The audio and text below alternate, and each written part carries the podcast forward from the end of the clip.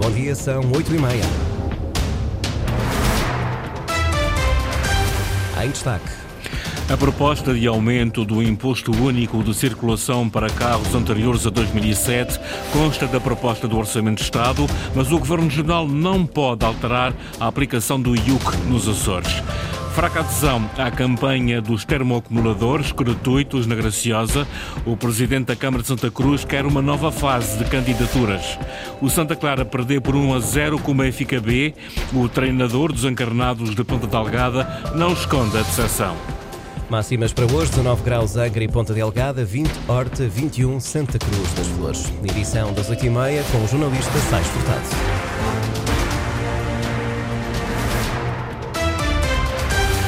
O Governo Regional não pode alterar o Imposto Único de Circulação nos Açores, o IUC, que prevê penalizações para viaturas mais antigas a partir do próximo ano na proposta do Orçamento de Estado, não consta dos impostos que podem ser reduzidos nas regiões autónomas, ao contrário do IVA, do IRS e do IRC.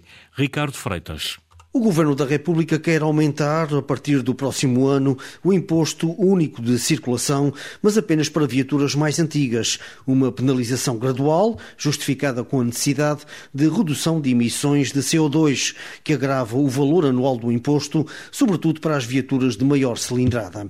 Este agravamento do IUC está a gerar grande contestação em todo o país, tanto por parte dos automobilistas, como também dos estantes de carros usados e até do setor da reparação reparação automóvel.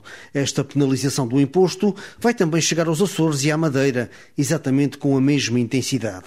É que o IUC não consta dos impostos que possam ser sujeitos a uma redução nas regiões autónomas. A Lei de Finanças Regionais permite adaptações dos impostos, mas apenas em sede de IVA IRS e IRC, mas ao contrário do que acontece com estes impostos, cuja receita gerada na região fica totalmente na região, o IUC dos Açores não reverte totalmente para o governo regional. A receita do imposto é dividida entre os municípios onde residem os proprietários dos veículos pelo Estado e pelo Governo Regional.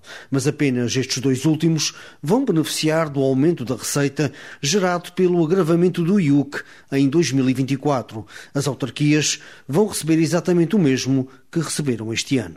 A campanha prometia 1.500 termoacumuladores gratuitos, mas na Graciosa apenas 209 pessoas quiseram adquirir estes equipamentos elétricos. A adesão à campanha para a aquisição destes equipamentos foi fraca.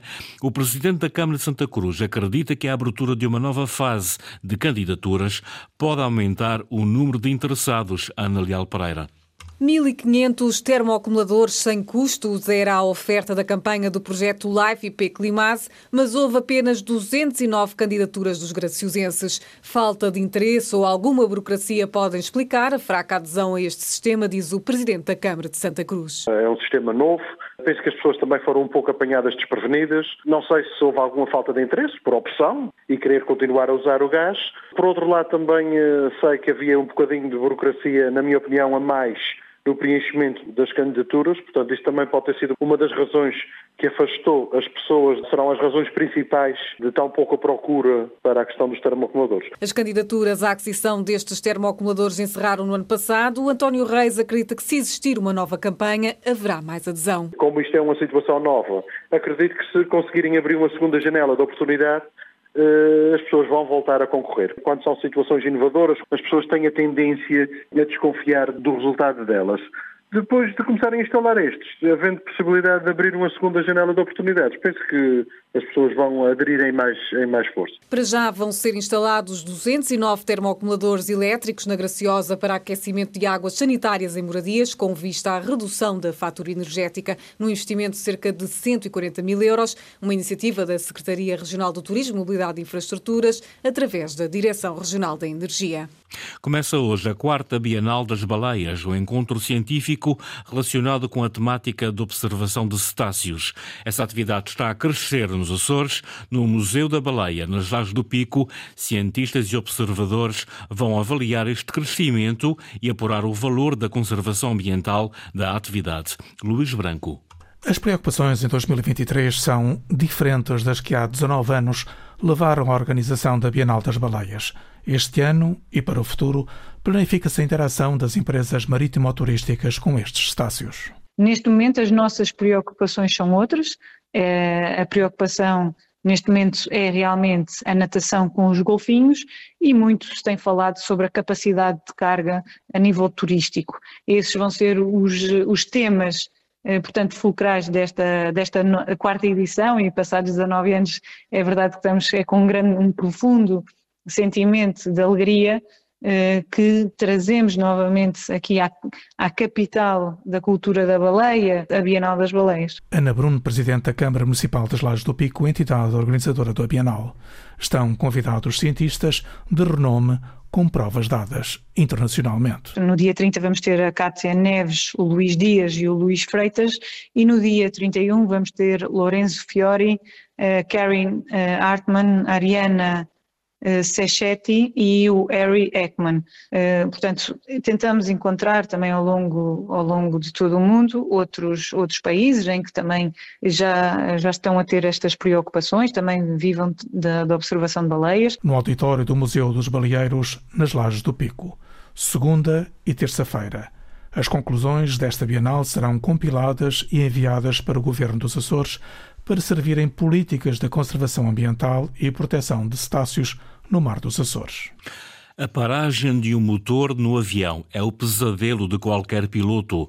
Por Um Fio de Seda, o primeiro livro ilustrado de Rui Lopes, conta a história verídica, com final feliz, do comandante Francisco Afonso, que foi salvo por um paraquedas. Inês Linhares Dias. A 12 de outubro de 1955, Francisco Afonso era ainda piloto da Força Aérea. Tinha 23 anos. Fazia um voo noturno de experiência quando, na aproximação à base da OTA, se apercebeu de que estava com problemas de comunicação com a torre de controlo. Subiu aos 9 mil pés e continuou a voar. A total escuridão de um país onde ainda não tinha chegado a modernidade não lhe dava pistas sobre onde estava até que de terra chega um sinal. A história do comandante Francisco Afonso é contada por Rui Lopes no livro Por um Fio de Seda.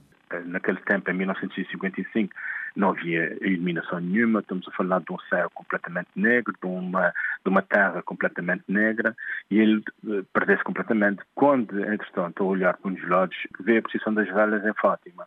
E a partir daí ele consegue se eh, localizar, sabe onde é que está, também percebe que está longe da base, que não pode regressar à base e o que tem a fazer é preparar-se para ejetar, orienta o avião para o mar e quando o motor para, eh, ele ejeta-se. Com este livro ilustrado, Rui Lopes faz uma homenagem a este episódio da vida do seu sogro. O título remete para o material que lhe salvou a vida. O meu sogro nasceu em Freixo de Espada à Cinta, que é o único sítio em Portugal onde se produz seda em dois em dia. E os paraquedas eram feitos de seda ainda naquela altura. E ele, tudo, e até há um clube, que é o Caterpillar Club, que é, quer dizer, Lagarta, tem a ver com, exatamente com isso. Foi criado eh, para homenagear todos os pilotos que se ejetavam eh, por uma marca de paraquedas que eram todos feitos em seda. Francisco Afonso sobreviveu à falha de um motor graças a um paraquedas. A história desse dia é ilustrada por Rui Lopes no livro Por um Fio de Seda. No futebol, o Santa Clara não foi além do empate a uma bola com o Benfica B. Com oito jornadas já concluídas, os açorianos ocupam agora o terceiro lugar da segunda Liga. Luís Lobão. Na recepção ao Benfica B, a tarde até começou bem para o Santa Clara, que se colocou em vantagem logo aos seis minutos com o golo de Paulo Henrique. Mas o Benfica veio aos Açores com a intenção de somar pontos e alcançou o empate aos 26. A igualdade a uma bola, com que terminou a partida, não era o resultado pretendido pelo Santa Clara, tal como admitiu Vasco Matos. Sabíamos que eram, são jogos difíceis, era uma equipa que também tem, tem muito valor individual e é continuamos o nosso trabalho de uma forma equilibrada. Obviamente que hoje não é, não, não, não é queríamos os, os três pontos, mas não conseguimos, somamos, somamos só um e a luta vai, vai continuar, vai continuar e amanhã já trabalho continuamos o nosso trabalho e olhamos para o jogo e perceber que temos que melhorar alguns aspectos e estamos conscientes disso e é isso que vamos fazer. Já Nelson Veríssimo, o treinador do Benfica B, realçou o ponto conseguido frente a uma equipa candidata à subida. Acima de tudo foi uma, um bom jogo uh, contra uma excelente equipa. O campeonato tem estado a fazer fala por si só. É uma equipa claramente candidata à subida de divisão esta época. Nós sabíamos que íamos ter um, um desafio enorme e também tínhamos de fazer um jogo muito, muito competente, sob o ponto de vista defensivo e ofensivo. Ao cabo de oito jornadas, o Santa Clara ocupa o terceiro lugar da Segunda Liga. Para além do futebol, tiveram lugar também jogos de outras modalidades. Os principais resultados com o jornalista Carlos Rodrigues. Começamos pelo voleibol masculino, Campeonato Nacional da Primeira Divisão, jornada dupla para a Fonte do Bastardo. Jogou primeiro com os Muris, venceu por 3-1.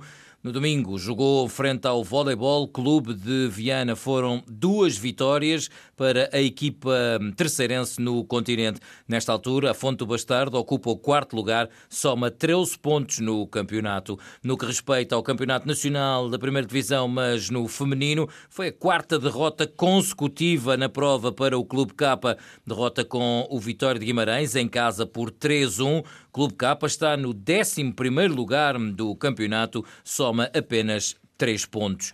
No basquetebol, quer no masculino, quer no feminino, duas derrotas. Começamos pelo masculino. O Lusitânia jogou em Guimarães e perdeu frente ao Vitória por 75-70.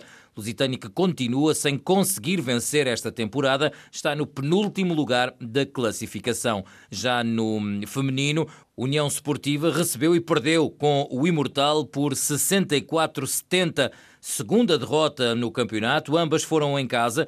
Terminou uma série de quatro jogos a vencer. A equipa açoriana ainda assim está no segundo lugar do campeonato, soma 10 pontos.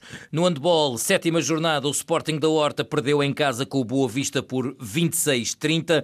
Quarta derrota para a equipa do Faial em seis jogos realizados. O Sporting da Horta tem 10 pontos, está no 11 e penúltimo lugar da classificação da Divisão de Honra, o segundo escalão do handball português. Finalmente, o Hockey em Patins, nacional da segunda Divisão Zona Sul, quarta jornada, o Candelária perdeu na visita à Grândola por 1-0. Primeira derrota do Candelária, que desceu ao quinto lugar, soma 7 pontos a equipa do Pico que na próxima jornada defronta o Vila Franquense. Jornalista Carlos Rodrigues, aqui com os resultados das modalidades no fim de semana desportivo. Esta foi a edição das 8h30 com o jornalista Sais Furtado. Notícias da região em permanência online a cores.rtp.pt e também no Facebook da Antena Açores. De volta à rádio às 10h30.